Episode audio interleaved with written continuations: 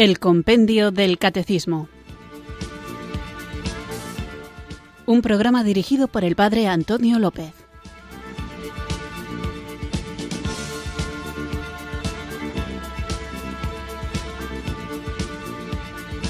Muy buenas tardes, queridos oyentes de Radio María. Recibido un cariñoso saludo desde Irurzun, en Navarra, quienes sintonizáis una tarde más esta emisora de la Virgen, esta radio que cambia vidas para escuchar el programa El Compendio del Catecismo, nuestro programa diario de formación de lunes a viernes de 4 a 5 de la tarde, en el que vamos repasando las distintas preguntas y respuestas que nos ofrece esta joyita este libro finito pero muy rico en contenido que es el compendio del catecismo en el que de una manera más sencilla podemos encontrar todo el contenido de nuestra fe, aquello que creemos y aquello que nos conduce al conocimiento de Jesucristo, al conocimiento de su iglesia, definitiva, que nos facilita y nos ilumina el camino de la salvación.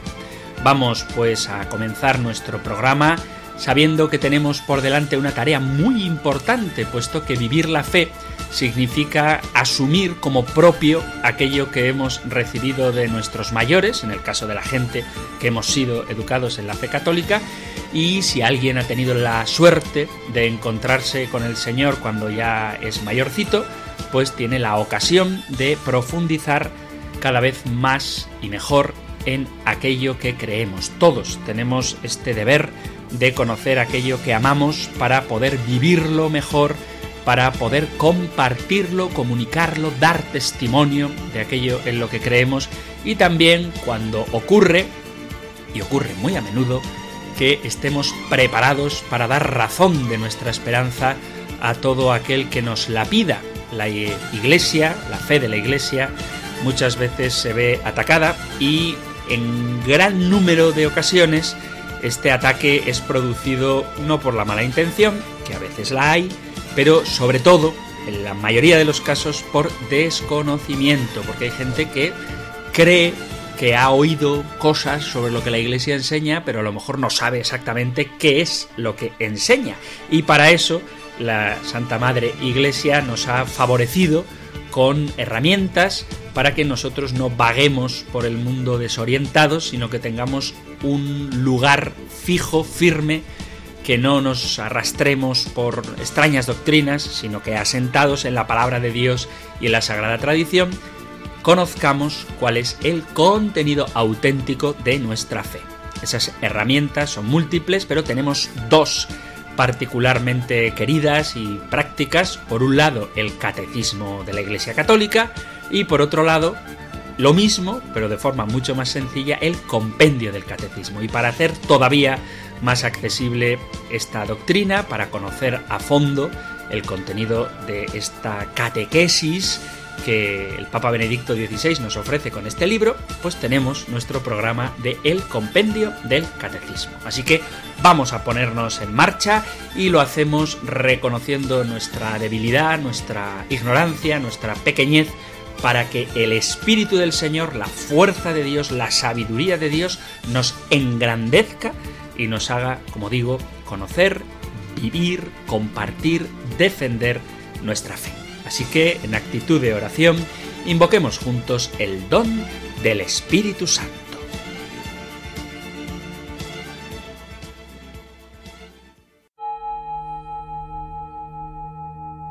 Ven Espíritu, ven Espíritu, ven Espíritu.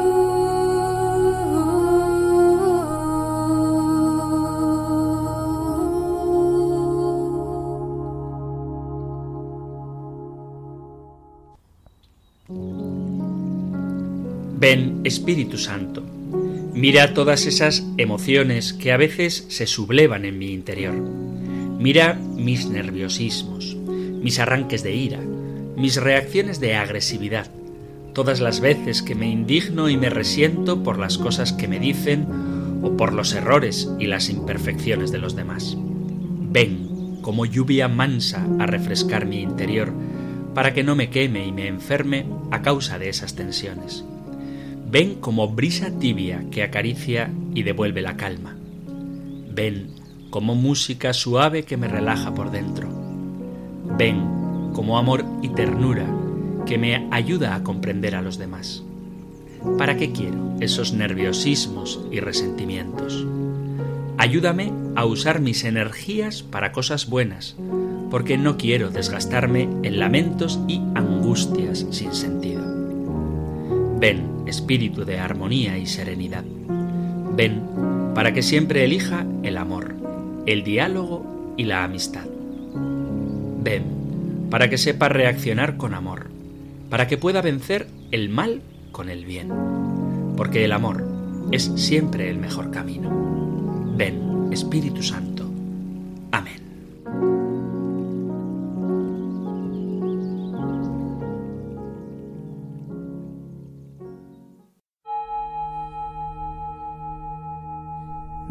Espíritu,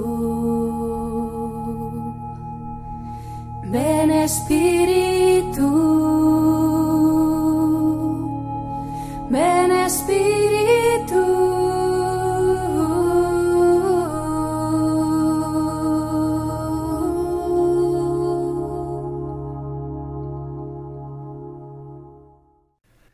Vamos allá con nuestro programa de hoy después de haber invocado juntos el don del Espíritu Santo y os recuerdo que estamos en el capítulo segundo de la primera sección del compendio del Catecismo que titula Creo en Jesucristo, Hijo único de Dios. Estamos viendo los nombres, por así decirlo, de Jesús. Hemos hablado de lo que significa Jesús, de por qué llamamos a Jesús Cristo, que es Mesías, que es ungido, y terminábamos el programa anterior con la pregunta número 83. ¿En qué sentido Jesús es Hijo unigénito de Dios? Y decía el compendio del catecismo, dice el compendio del catecismo, que Jesús es el Hijo unigénito de Dios en un sentido único y perfecto. En el momento del bautismo y de la transfiguración, la voz del Padre señala a Jesús como su Hijo predilecto.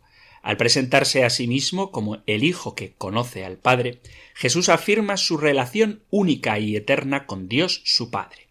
Él es el Hijo unigénito de Dios. La segunda persona de la Trinidad es el centro de la predicación apostólica.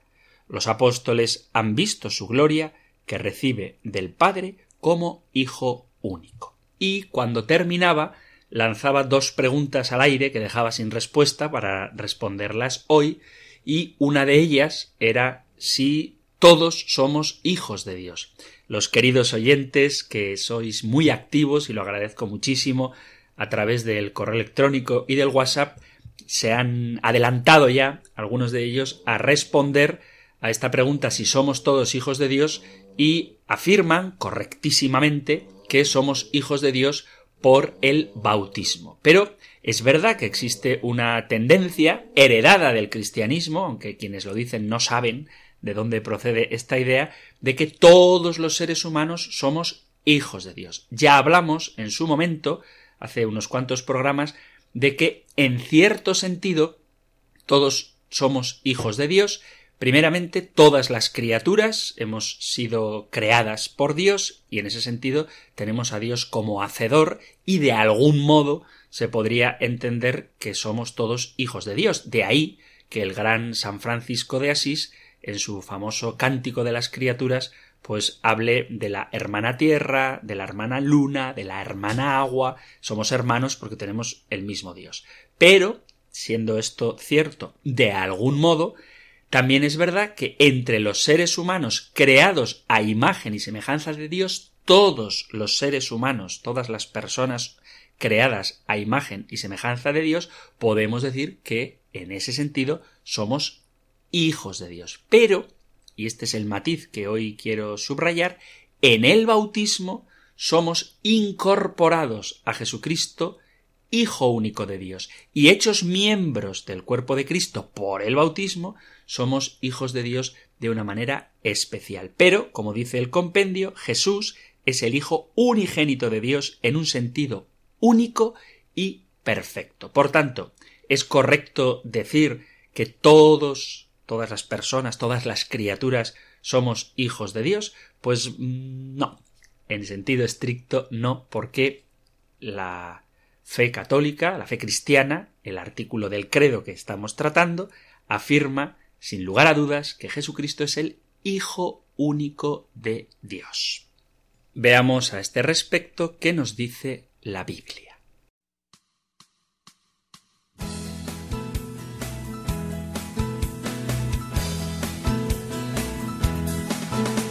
La Biblia es palabra de vida, la Biblia es palabra de Dios y es la palabra del pueblo que busca y construye su liberación.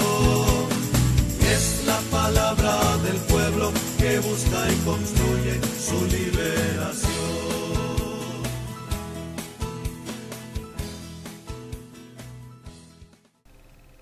Entonces vamos a ver si efectivamente, como muchas veces se dice y se cree, que todos somos hijos de Dios. Pero la palabra de Dios tiene mm, afirmaciones muy concretas a propósito de quiénes son los hijos de Dios. Es verdad, vuelvo a repetir, que todos los seres humanos somos criaturas de Dios. Y en cierto sentido, puesto que salimos de las manos del Padre, podemos decir que somos hijos suyos. Pero eso no significa que seamos hijos en el sentido estricto, en el sentido literal, que recibamos la vida de Dios. A ver si me explico. Hemos recibido la vida de Dios en el sentido de que la vida nuestra procede de Dios. En ese sentido hemos recibido la vida de Dios. Pero no compartimos la vida divina por el mero hecho de ser criaturas. Entonces, compartir la vida divina, tener la misma vida de Dios, no que procede de Dios, sino la misma vida que Dios vive, por decirlo de alguna manera, para que no sea confuso el lenguaje, eso únicamente lo tienen o lo tenemos aquellos que hemos recibido algunas características especiales. Y por eso es tan importante que la gente conozca a Jesucristo y se vincule a Él, Hijo único del Padre, para poder también ellos gozar de la vida divina, de la vida de Dios, de la vida que Dios vive. Bien, vamos a empezar por el Evangelio de San Juan en el capítulo primero, en el famoso y precioso prólogo del evangelista San Juan. Leo Evangelio de San Juan capítulo 1. Leo desde el versículo 10. Bueno, leo desde el versículo 9. Así sabemos de quién habla. El verbo, Evangelio de San Juan capítulo 1 versículo 9. El verbo era la luz verdadera que alumbra a todo hombre viniendo al mundo. En el mundo estaba. El mundo se hizo por medio de él y el mundo no la conoció. Vino a su casa y los suyos no lo recibieron. Pero a cuantos lo recibieron, les dio poder de ser hijos de Dios, a los que creen en su nombre. Estos no han nacido de sangre, ni de deseo de carne, ni de deseo de varón, sino que han nacido de Dios. Entonces, en este capítulo primero, versículos a partir sobre todo del 11 al 13, vemos que son hijos de Dios quienes han recibido a la luz del mundo que estaba junto a Dios en el principio, es decir, a Jesucristo, y el recibir a Jesucristo es lo que nos otorga el poder ser hijos de Dios, el creer en su nombre, el haber nacido de Dios, no del deseo de carne ni de varón, sino directamente de Dios. Y muy ligada con esta idea, encontramos otro pasaje también del Evangelio de San Juan en el capítulo octavo y leemos así, capítulo octavo, leo el versículo, leo desde el versículo cuarenta y uno. Dice, vosotros hacéis lo que hace vuestro Padre. Le replicaron Nosotros no somos hijos de prostitución, tenemos un solo Padre, Dios. Jesús les contestó Si Dios fuera vuestro Padre, me amaríais, porque yo salí de Dios y he venido. Pues no he venido por mi cuenta, sino que Él me envió. ¿Por qué no reconocéis mi lenguaje? Porque no podéis escuchar mi palabra. Vosotros sois de vuestro padre el diablo, y queréis cumplir los deseos de vuestro padre. Él era homicida desde el principio y no se mantuvo en la verdad porque no hay verdad en él. Cuando dice la mentira habla de lo suyo porque es mentiroso y padre de la mentira. En cambio, a mí, porque os digo la verdad, ¿no me creéis? ¿Quién de vosotros puede acusarme de pecado? Si digo la verdad, ¿por qué no me creéis? El que es de Dios escucha las palabras de Dios. Por eso vosotros no escucháis, porque no sois de Dios. Y seguimos viendo algunos pasajes bíblicos en los que la Sagrada Escritura especifica quiénes son los hijos de Dios. En la carta a los romanos, en el capítulo 8, leemos así, versículo 14. Cuantos se dejan llevar por el Espíritu de Dios, esos son hijos de Dios pues no habéis recibido un espíritu de esclavitud para recaer en el temor, sino que habéis recibido un espíritu de hijos de adopción en el que clamamos Abba Padre. Ese mismo espíritu da testimonio a nuestro espíritu de que somos hijos de Dios, y si hijos, también herederos, herederos de Dios y coherederos con Cristo, de modo que si sufrimos con Él, seremos también glorificados con Él. San Pablo en este texto a los romanos que acabamos de leer, capítulo 8, versículo 14, nos deja claro que la vida cristiana consiste precisamente en ser hijo de Dios. La vida cristiana es el Espíritu Santo que habita en los fieles, el que establece entre nosotros y Dios una relación tan estrecha que el único término, la única palabra que puede expresar de manera perfecta lo que el hombre y Dios tienen eh, de relación es precisamente el ser hijos. Somos verdaderamente hijos de Dios y Dios nos trata como a tales, como hijos suyos. Dice San Pablo que aquellos que se dejan conducir por el Espíritu de Dios son los hijos de Dios. Y se explica en este mismo texto en qué consiste esto de ser hijo de Dios. Es el espíritu que recibimos en el bautismo que ya no nos convierte en siervos de Dios o en esclavos de Dios, porque la disposición, la actitud que tenemos que tener frente a Dios no es la de un esclavo, puesto que esto supondría caer en el temor, cuando en realidad el espíritu que hemos recibido es el espíritu de la adopción filial, un espíritu que nos hace sentir hijos de Dios, que elimina cualquier tipo de angustia o temor y lo cambia por una sensación de ternura y de confianza en la relación con Dios, de tal modo que podemos invocarlo, como Jesús nos enseña a orar, con el dulcísimo nombre de Padre.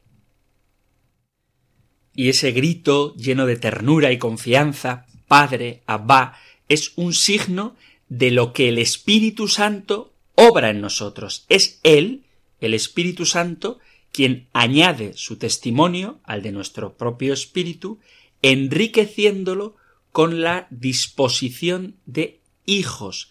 Pero si somos hijos, o precisamente porque somos hijos, tenemos el derecho de heredar los bienes de nuestro Padre igual que los hijos tienen derecho a heredar los bienes de sus padres.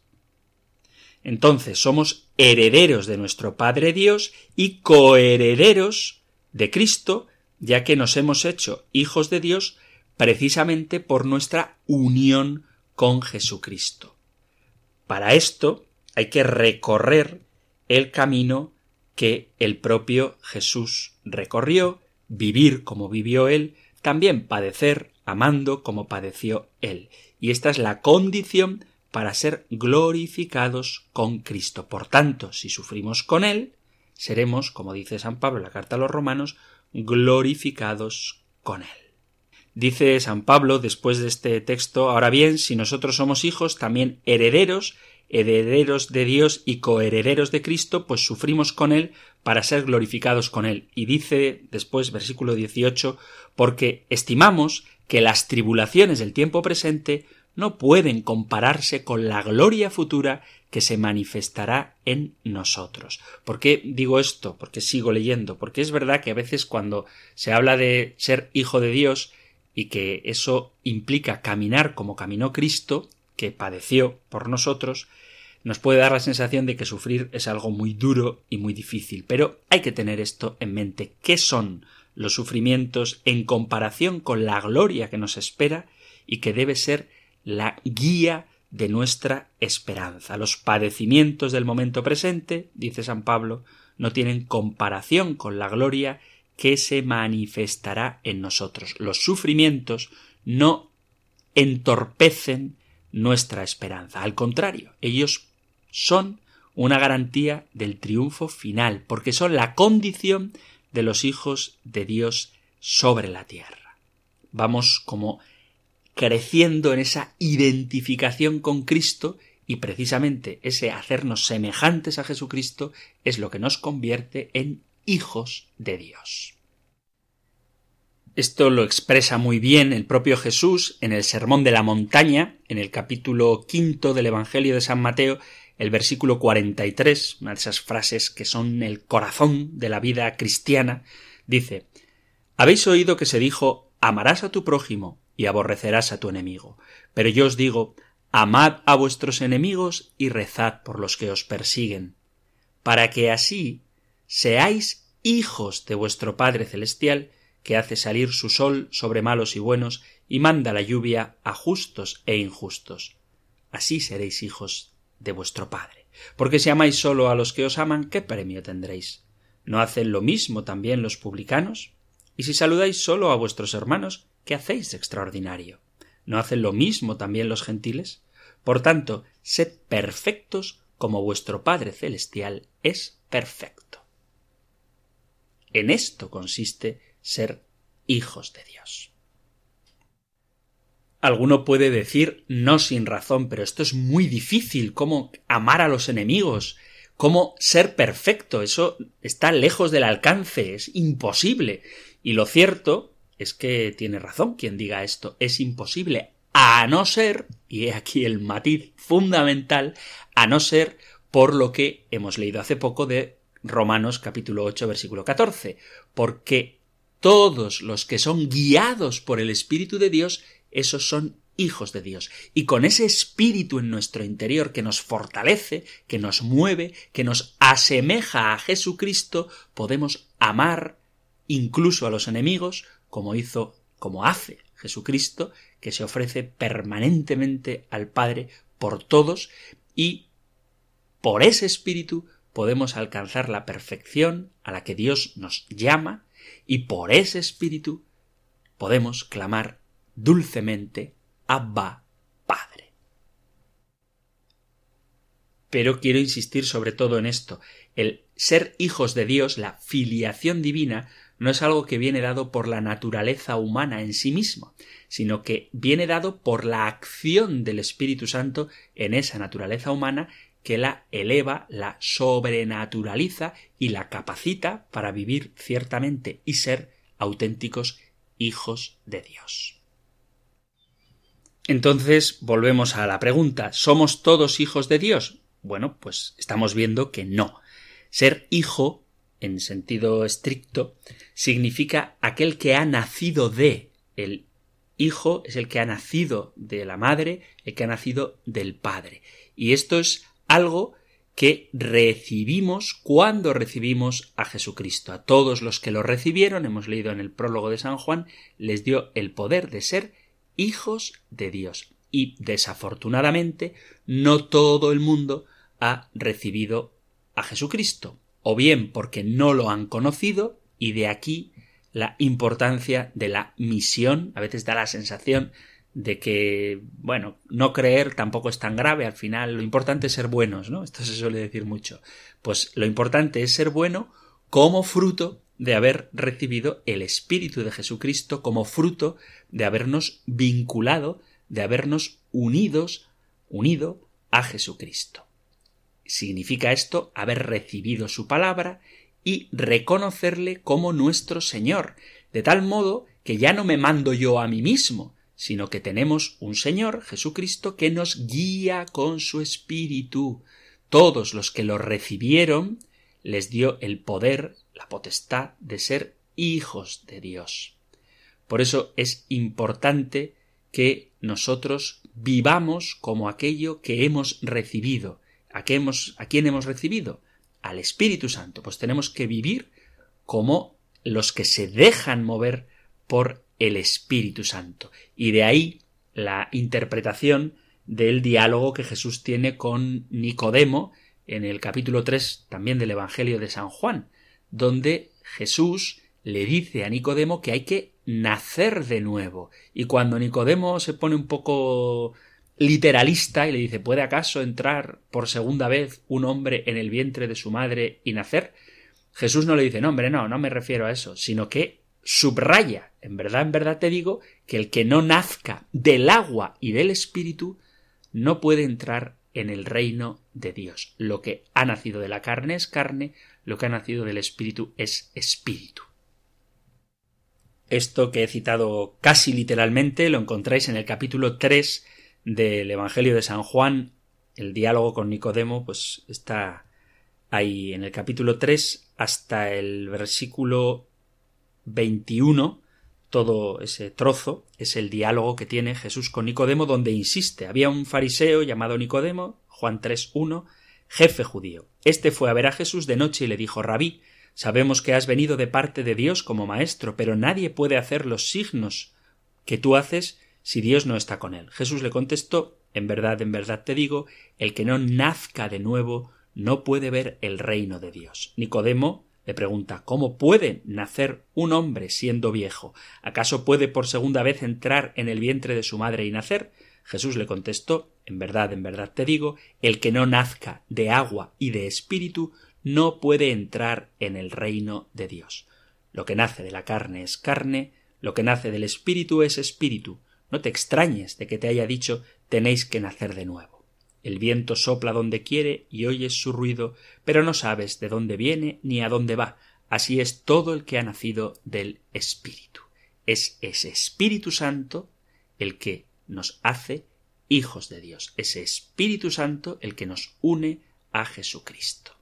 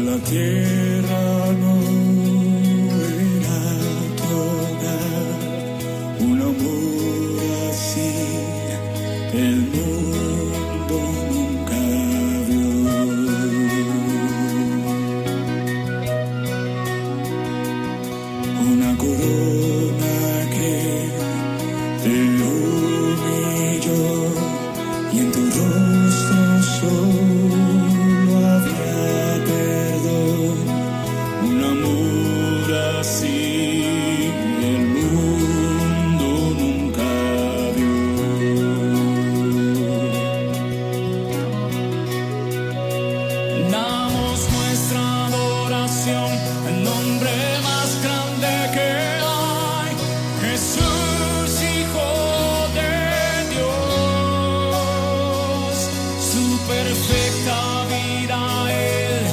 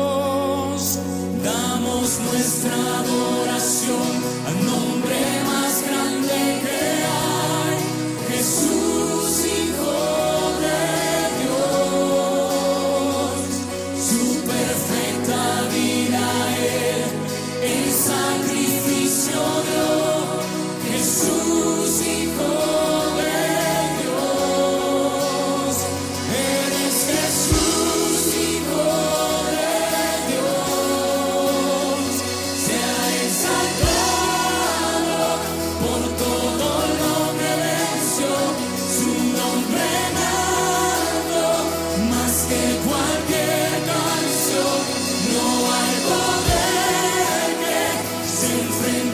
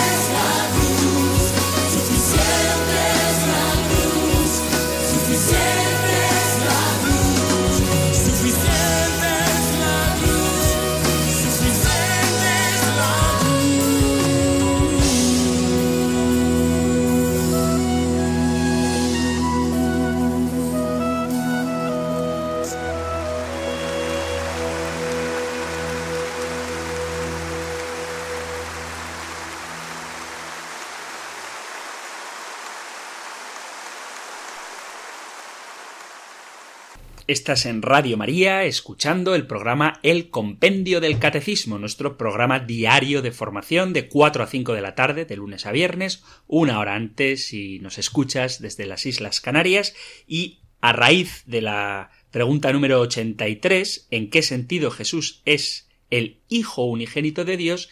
Estoy tratando de responder a una pregunta, bueno, más que a una pregunta, a una especie de rumor de Vox Populi errado que afirma que todos somos hijos de Dios y palabra de Dios en la mano, Biblia en mano, nos damos cuenta de que ser hijo de Dios no es algo que dé meramente la naturaleza humana, sino que es el amor sobrenatural de Dios el que quiere hacernos participar de su vida divina y en ese sentido, en el sentido de participar de la vida divina, de la vida de Dios, pues no todas las criaturas, no todos los seres humanos somos hijos de Dios, aunque todos hemos recibido la vida de Dios, no significa que todos participemos de la vida divina.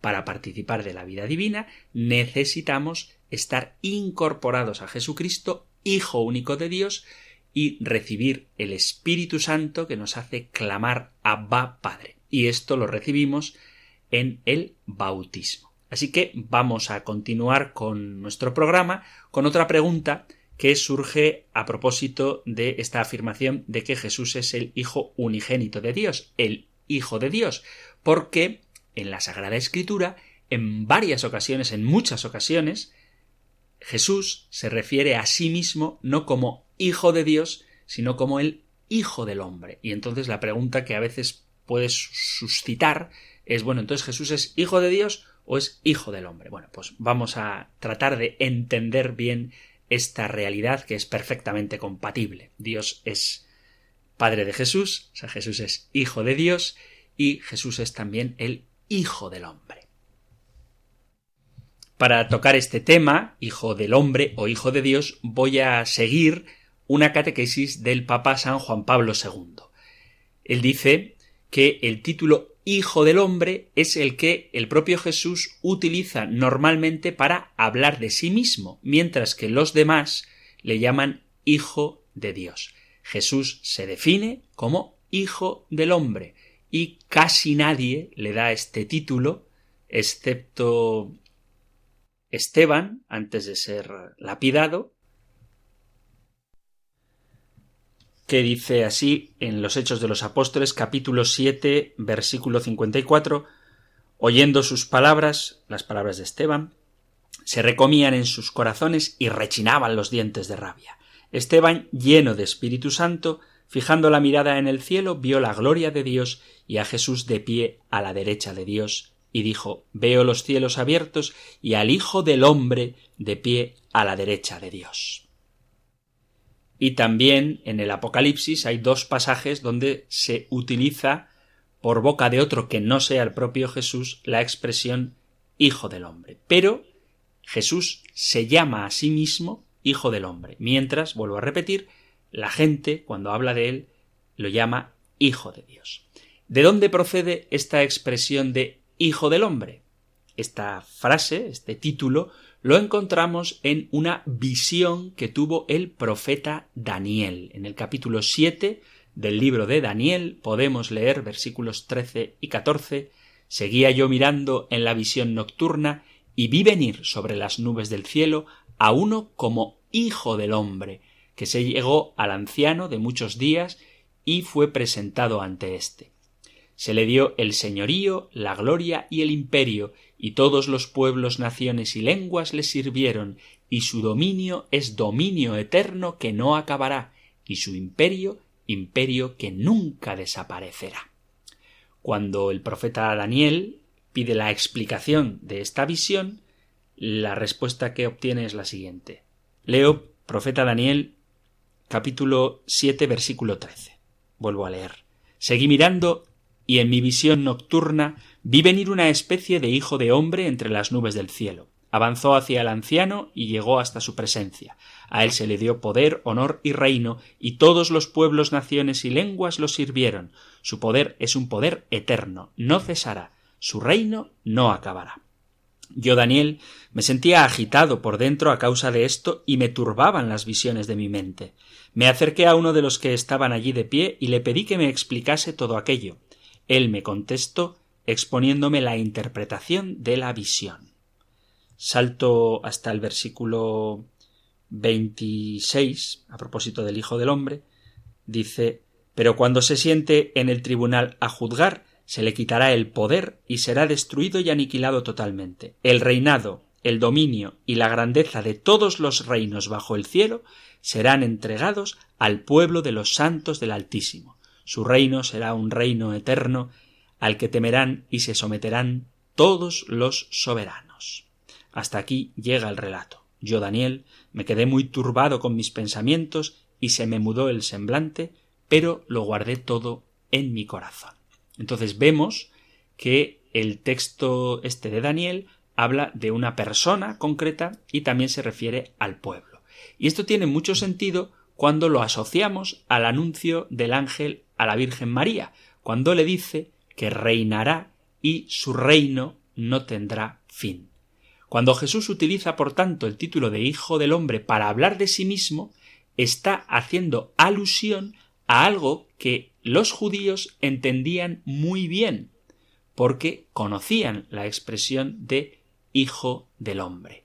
Por eso, cuando se refiere a sí mismo como Hijo del Hombre, lo que hace es esconder el significado mesiánico que tenía la palabra. Por eso, cuando Jesús se refiere a sí mismo como Hijo del Hombre, lo hace normalmente refiriéndose al contexto de su vida terrena y de su pasión. Por ejemplo, cuando dice las zorros tienen madriguera y las aves del cielo tienen nidos, pero el Hijo del Hombre no tiene donde reclinar la cabeza, Mateo 8:20, o cuando dice vino el Hijo del Hombre que comía y bebía y decían es un comelón y un borracho amigo de publicanos y pecadores. Otras veces la expresión Hijo del Hombre en boca de Jesús tiene un sentido mucho más profundo cuando, por ejemplo, dice que el Hijo del Hombre es dueño también del sábado. Evangelio de San Marcos, capítulo 2, o cuando cura a ese paralítico al que metieron por el agujero que hicieron en el techo, dice para que veáis que el Hijo del Hombre tiene poder para perdonar pecados. Luego dijo al paralítico, yo te digo, levántate, toma tu camilla y vete a tu casa. También en el Evangelio de San Marcos, capítulo 2, versículo 10. También el propio Jesús, dando un sentido más profundo que el de su mera humanidad, en el capítulo 11 del Evangelio de Lucas dice, porque como Jonás fue una señal para los ninivitas, así también lo será el Hijo del Hombre para esta generación. Y en otro pasaje también de Lucas, en el capítulo 17, dice, llegará el tiempo en que desearéis ver un solo día al Hijo del Hombre y no lo veréis. O cuando dice también en Lucas capítulo 19, el Hijo del Hombre ha venido a buscar y salvar lo que estaba perdido. O en Mateo dice, tampoco el Hijo del Hombre ha venido a ser servido, sino a servir y a dar su vida en rescate por muchos. Cuando el Hijo del Hombre venga en la gloria de su Padre, se avergonzará de quien se avergüence de él y de sus palabras ante los hombres. La identidad del Hijo del Hombre se presenta en un doble aspecto. Por un lado, anuncia el reino de Dios, el Hijo del Hombre, y por otro lado, el Hijo del Hombre llama a la conversión. Él es también el representante de los hombres que comparte con ellos la condición terrena y los sufrimientos humanos. ¿Para qué? Para salvarnos y redimirnos. Asimismo dice Jesús a Nicodemo, que este pasaje ya lo hemos leído antes, lo mismo que Moisés elevó a la serpiente en el desierto, así tiene que ser levantado el Hijo del Hombre para que todo el que cree en él tenga vida eterna. Por lo tanto, Jesús anuncia como Hijo del Hombre su cruz, su pasión.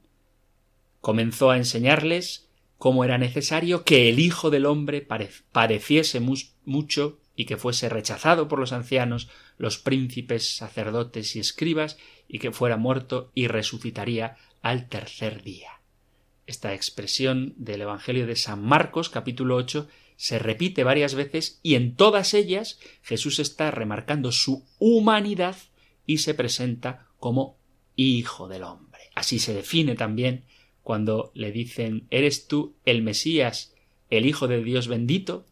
y responde yo soy, y veréis al Hijo del hombre sentado a la derecha del poder venir sobre las nubes del cielo. Y aquí resuena de nuevo esta profecía de Daniel que hemos citado antes en el capítulo siete, donde dice vi como un hijo del hombre que venía sobre las nubes del cielo. Vemos entonces que la expresión hijo del hombre es una referencia que Jesús hace a su humanidad. Ojo, no negando su divinidad. Jesús, al hacerse hombre, no deja de ser Dios. Con la encarnación, Él se hace hombre, pero no pierde su divinidad. Pero se apropia de la humanidad. Por eso no podemos decir que cuando Él utiliza la expresión Hijo del hombre, esté negando que Él sea semejante a Dios. De hecho, Hijo del hombre se utiliza precisamente como contexto de la divinidad por ejemplo, como he citado hace un rato, porque el Hijo del Hombre tiene poder para perdonar los pecados, cuando eso, como de hecho dicen sus testigos, los que estaban allí presentes, ¿quién puede perdonar pecados fuera de Dios? Esto está en el Evangelio de San Marcos, en el capítulo 2, a partir del versículo 6. De la misma manera, Cristo volverá como el Hijo del Hombre sobre las nubes del cielo para reinar en la tierra. Dice el capítulo 25 de San Mateo en el versículo 31, Cuando venga en su gloria el Hijo del Hombre y todos los ángeles con él, se sentará en el trono de su gloria y serán reunidas ante él todas las naciones, él separará a unos de otros, como un pastor separa las ovejas de las cabras. Por tanto, cuando Jesús dice que es el Hijo del Hombre, no está negando su divinidad, pero sí que está subrayando su humanidad. Y un texto donde aparece claro que Jesús afirma ser hijo de Dios a la vez que se llama hijo del hombre, lo encontramos en el capítulo 26 de San Mateo, en el versículo leo desde el 62. Mateo 26, 62. 2662. El sumo sacerdote se puso en pie y le dijo No tienes nada que responder, que son estos cargos que presentan contra ti. Pero Jesús callaba. Y el sumo sacerdote le dijo Te conjuro por el Dios vivo a que nos digas si tú eres el Mesías, el Hijo de Dios. Jesús le respondió Tú lo has dicho. Más aún yo os digo desde ahora veréis al Hijo del hombre sentado a la derecha del poder que viene sobre las nubes del cielo. Entonces la expresión Hijo del hombre hace alusión a un pasaje del profeta Daniel y también enfatiza que Jesús es hombre, está encarnado la divinidad en su persona. Es hijo de Dios, es hijo del hombre. Por tanto, no hay contradicción entre afirmar que Jesús es el Hijo del hombre y afirmar que Jesús es el Hijo de Dios.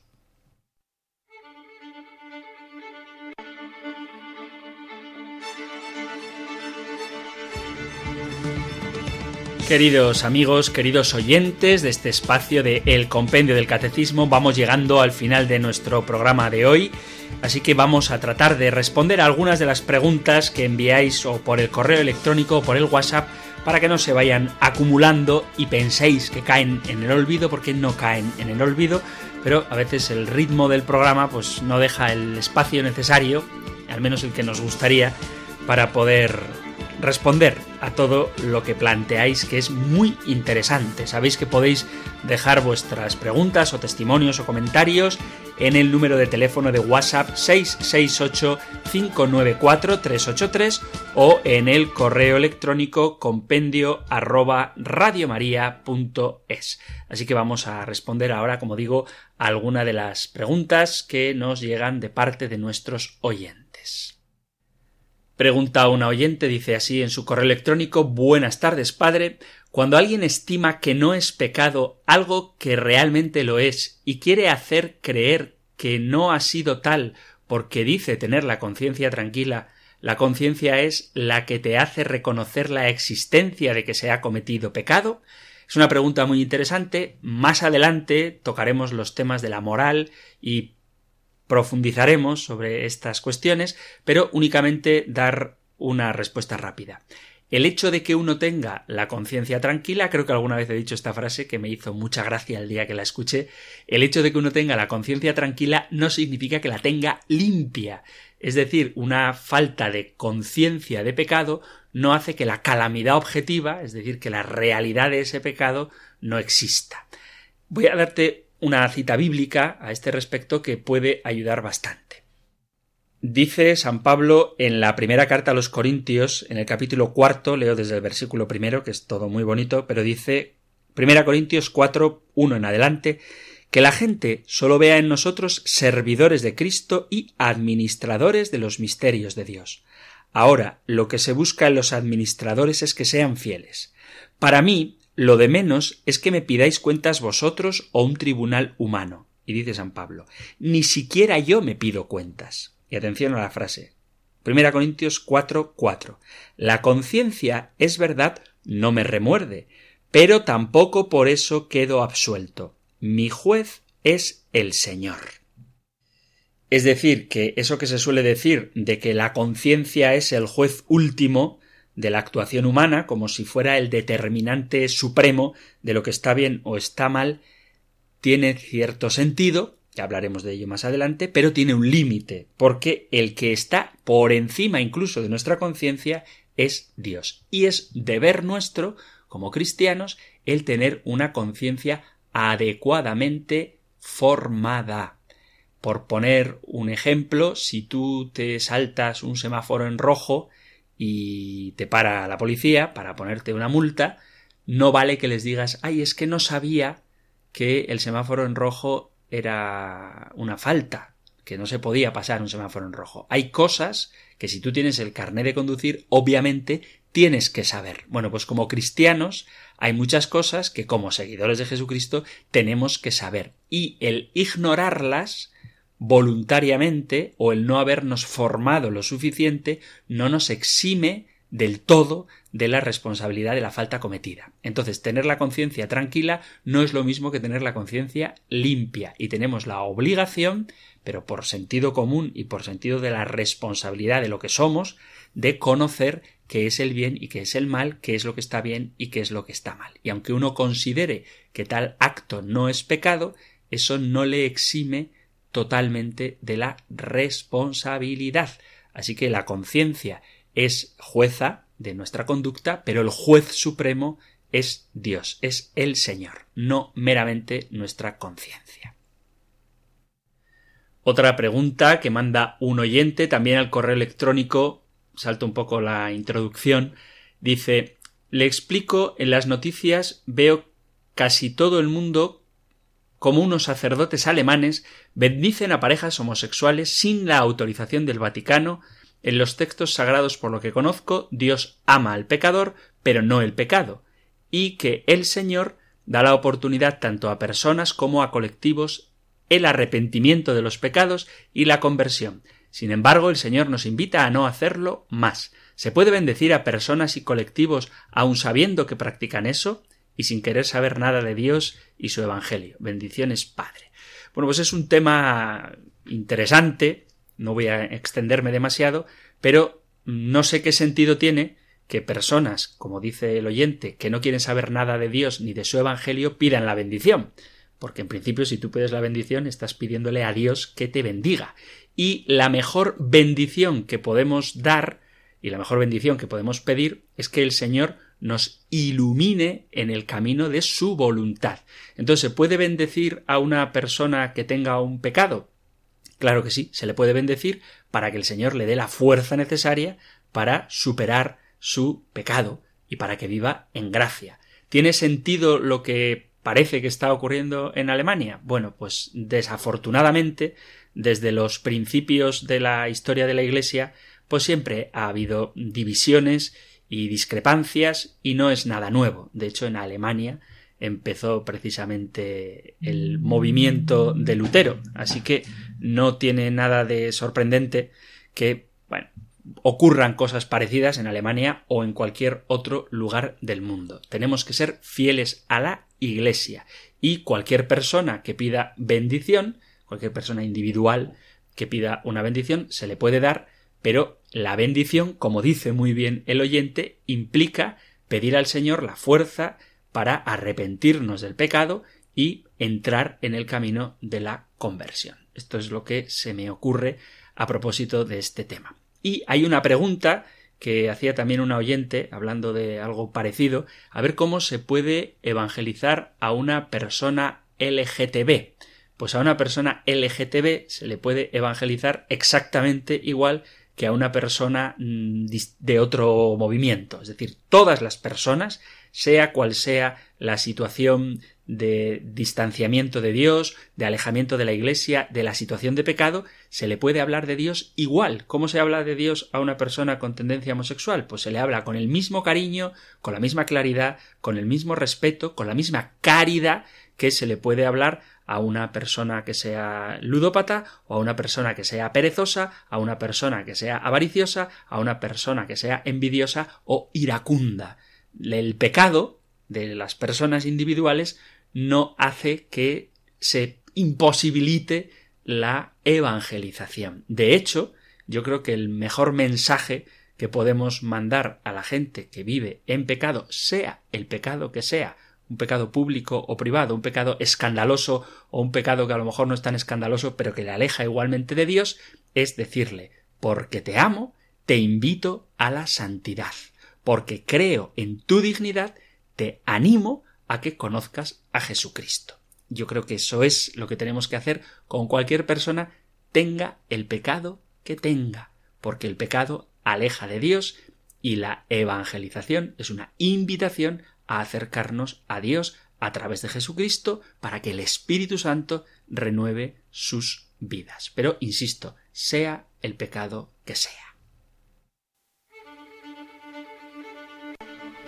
Mis queridos amigos, queridos oyentes de este espacio del Compendio del Catecismo, llegamos ahora ya sí al final del programa. Os recuerdo que podéis enviar vuestros mensajes al WhatsApp 668-594-383, 668-594-383 o al correo electrónico compendio arroba radiomaria.es. Os doy ahora la bendición del libro de los números con la que concluimos cada día nuestro programa el Señor te bendiga y te proteja, el Señor ilumine su rostro sobre ti y te conceda su favor, el Señor te muestre su rostro y te conceda la paz. Muchísimas gracias por estar ahí, gracias por escuchar este programa, el Compendio del Catecismo, y si queréis, volveremos a encontrarnos en un próximo programa. Un fuerte abrazo.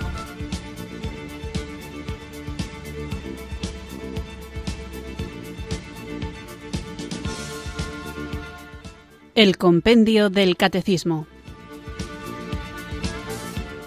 Un programa dirigido por el Padre Antonio López.